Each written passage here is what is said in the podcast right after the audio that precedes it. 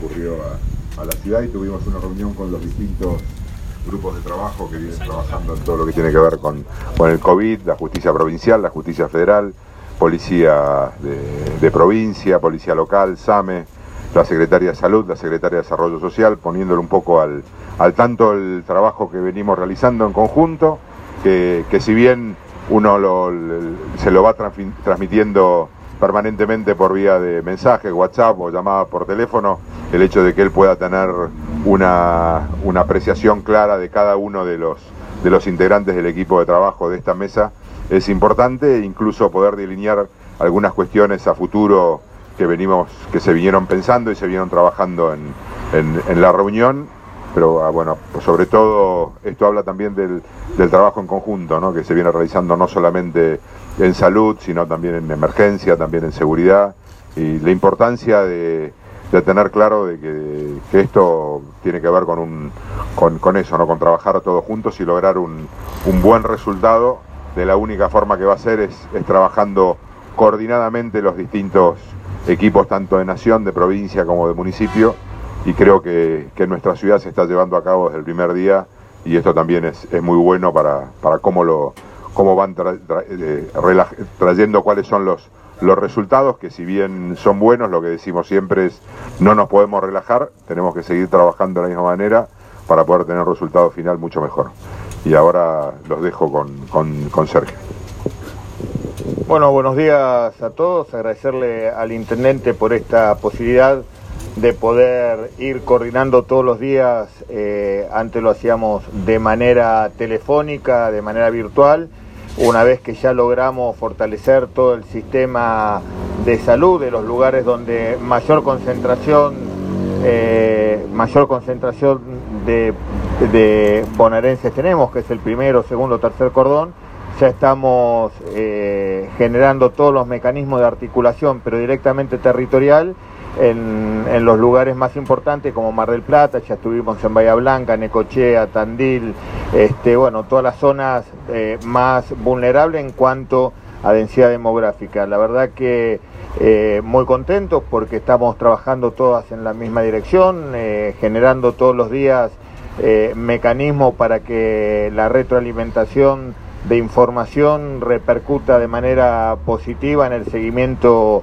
de los casos, en la prevención por sobre todas las cosas eh, de aquellos eh, ciudadanos que están ingresando al país y que vienen a hacer su cuarentena en cada uno de sus lugares este, y en sus casas y en sus domicilios, trabajando mucho con la policía, ahora aceitando algunas este, demoras que tenemos con algunos organismos que creo que en el día de hoy ya van a estar totalmente solucionados y eso va a permitir eh, garantizar un mejor control de todos los ingresos que vienen a Mar del Plata, por sobre todas las cosas aquellos eh, que quedaron varados en el exterior y de a poco están ingresando a la Argentina. Así que no sé si quieren hacer alguna pregunta en especial. Sí, ministro, buen día.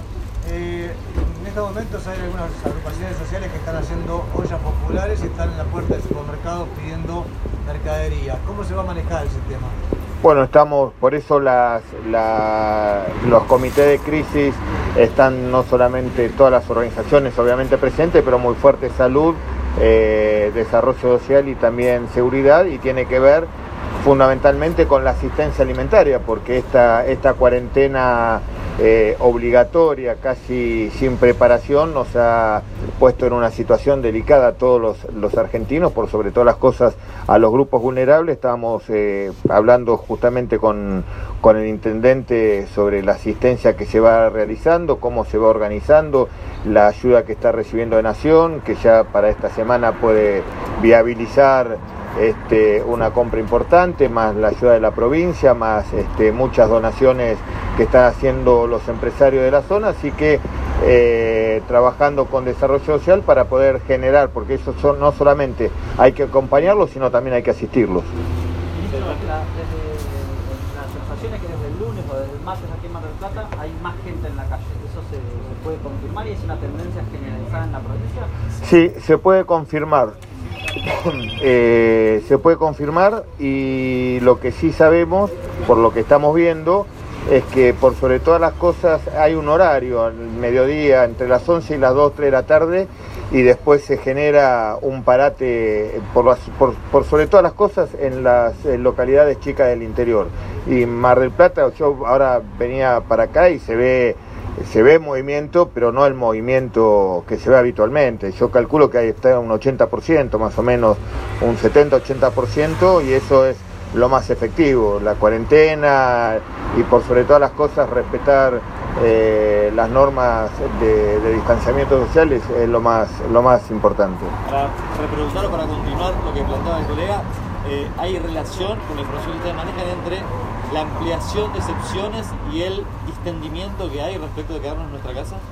Yo no sé si hay distendimiento. Está, está claro que esta, estas medidas que se van tomando van este, achatando esa curva de, contagio, lo que nos ha permitido, por un lado, como bueno, ir reforzando el sistema de salud, ir organizándonos comunitariamente mucho más. También existe la sensación de que al no haber los casos que vemos en Estados Unidos, al no haber los casos que hay en España o en Italia, pareciera como que a nosotros no, no nos va a tocar.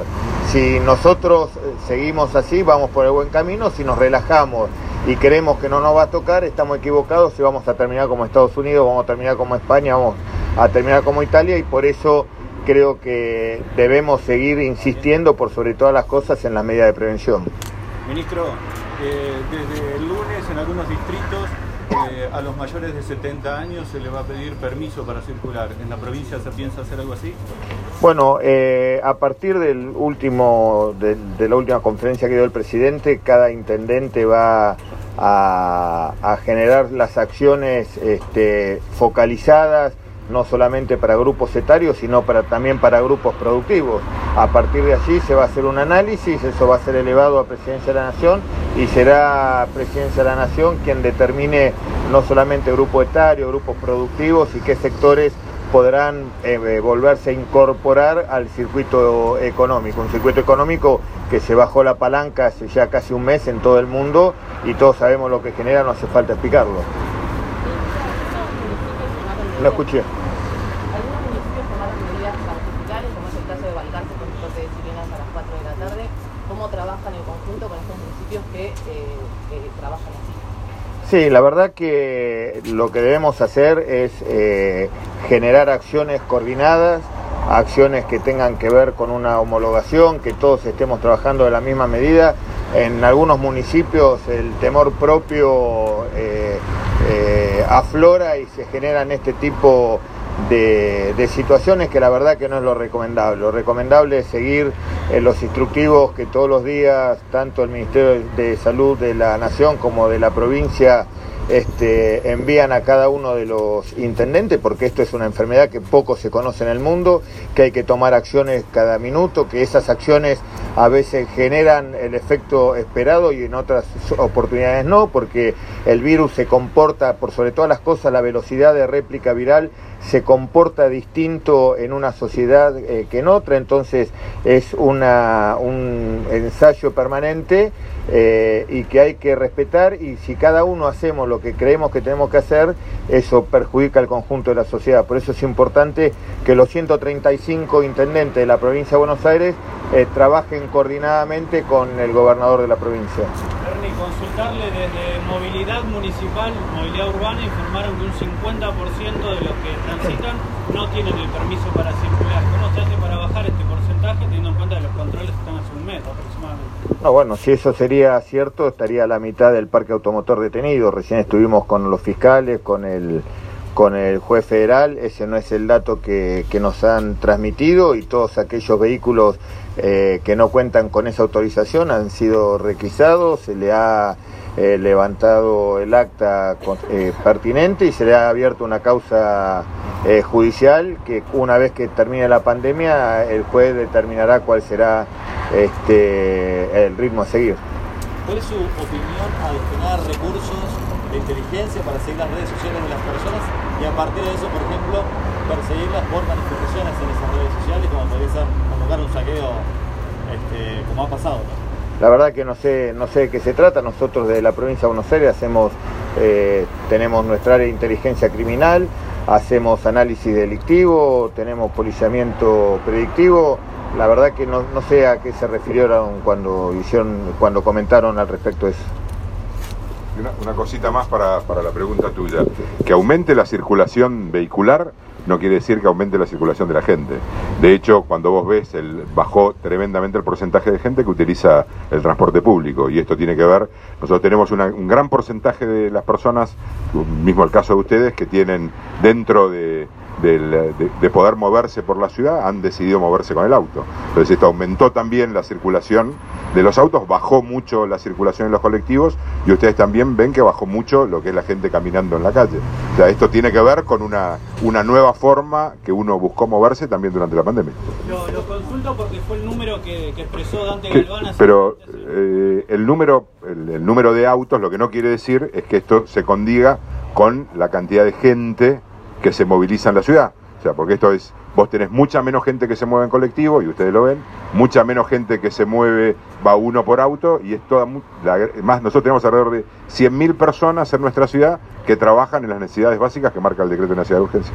Ministro, esta semana se una reestructuración en el área de la superintendencia. ¿Cuál es el objetivo de esa medida? Bueno, en realidad esa, esa reestructuración comenzó eh, aproximadamente por enero, después se vio interrumpida por, la cuarentena y una reestructuración de urgencia que tuvimos que hacer porque no sabíamos de qué manera iba a responder la sociedad ante, esta cuarentena. Una vez que se ha ido normalizando, ya empezamos a, instrumentar eh, los cambios y no solamente son cambios en el nombre, sino en la manera de estructurar y cómo se vuelve a tratar de conformar una pirámide de comando que estaba totalmente aplanada y no tenía, por ejemplo, la policía local, que acá son como más de mil, tiene un oficial jefe nada más.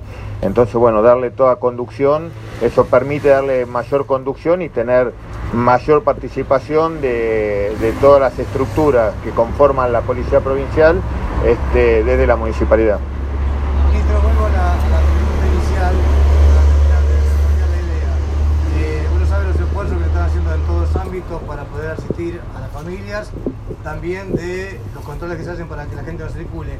¿Qué pasaría o qué se piensa hacer para tratar de evitar? Ayer había una manifestación, por ejemplo, programada frente al municipio y después se descartó por el supuesto paro del colectivo. Pero si esto se empezara a dar, es decir, manifestaciones públicas de grupos sociales. Mire, eso es contrafáctico. Nosotros no hacemos futurología. Nosotros, desde el punto de vista epidemiológico, trabajamos con evidencia científica y desde el punto de vista policial, con lineamientos, protocolos y, por supuesto, por sobre todas las cosas, con una línea predictiva. Así que eh, cada caso se estudia en particular y se verá. Está claro que eso no se puede realizar más allá de, la protesta lógica que todos los entendemos, porque sabemos a qué estamos trabajando, más allá de, de una, de una vigilancia policial, debe haber una, una vigilancia de conciencia de cada uno de saber qué es lo que puede hacer y qué es lo que no puede hacer. Ministro, las fuerzas federales en algunos distritos prestaron colaboración para entregar comida. ¿Se, se puede pensar en algo más masivo, más general, para, para reforzar los controles a medida que se van aliviando las... Sí, sobre todo el ejército está trabajando mucho en, en el área logística porque tiene los elementos, no solamente los recursos humanos, sino también los recursos materiales y la fuerza de seguridad en cada caso está, depende de dónde esté desplazado, están generando los apoyos logísticos y los apoyos de recursos humanos necesarios.